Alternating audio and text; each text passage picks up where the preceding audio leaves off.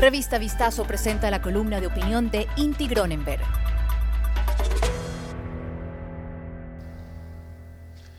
¿Está el Ecuador preparado para los efectos de la guerra?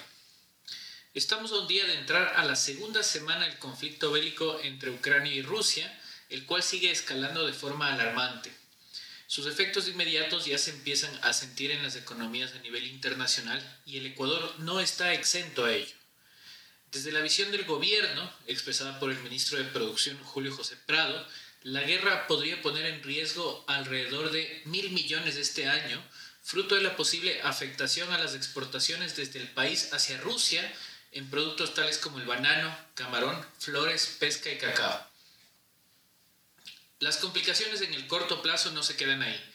Según Rodrigo Gómez de la Torre, analista agropecuario, también podríamos enfrentar la escasez de productos imprescindibles para el sector agrícola, como lo es la uria, puesto que Rusia es el principal exportador de este químico utilizado por todos los agricultores y ganaderos a nivel nacional para fortalecer la productividad del suelo.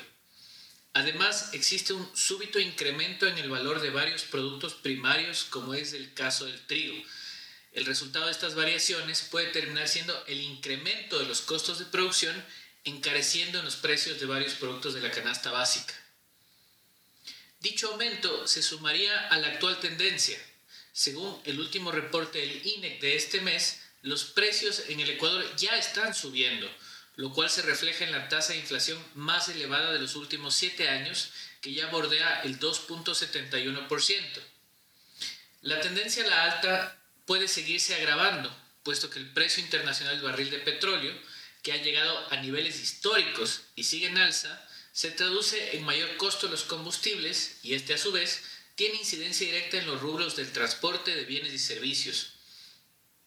El gobierno nacional sostuvo en ocasiones anteriores que los precios de los combustibles no deberían afectar a los ecuatorianos. Sin embargo, en el mismo reporte del INEC se puede observar que el incremento en la categoría de transporte es el de mayor incidencia en la actual inflación de la economía ecuatoriana.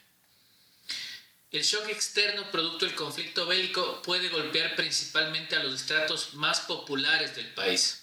Según el economista Byron Villasís, los incrementos de los precios afectan mayoritariamente a las familias de estratos medios y populares, quienes en proporción pueden terminar gastando hasta un 43% de sus ingresos en categorías que sufrirán subida de costos como la alimentación y el transporte. A los efectos para el Ecuador producto de la guerra hay que sumarle la difícil realidad del país. Por más que el gobierno intente imponer su discurso de la recuperación económica, indicadores claves como son el empleo informal o la pobreza le demuestran todo lo contrario.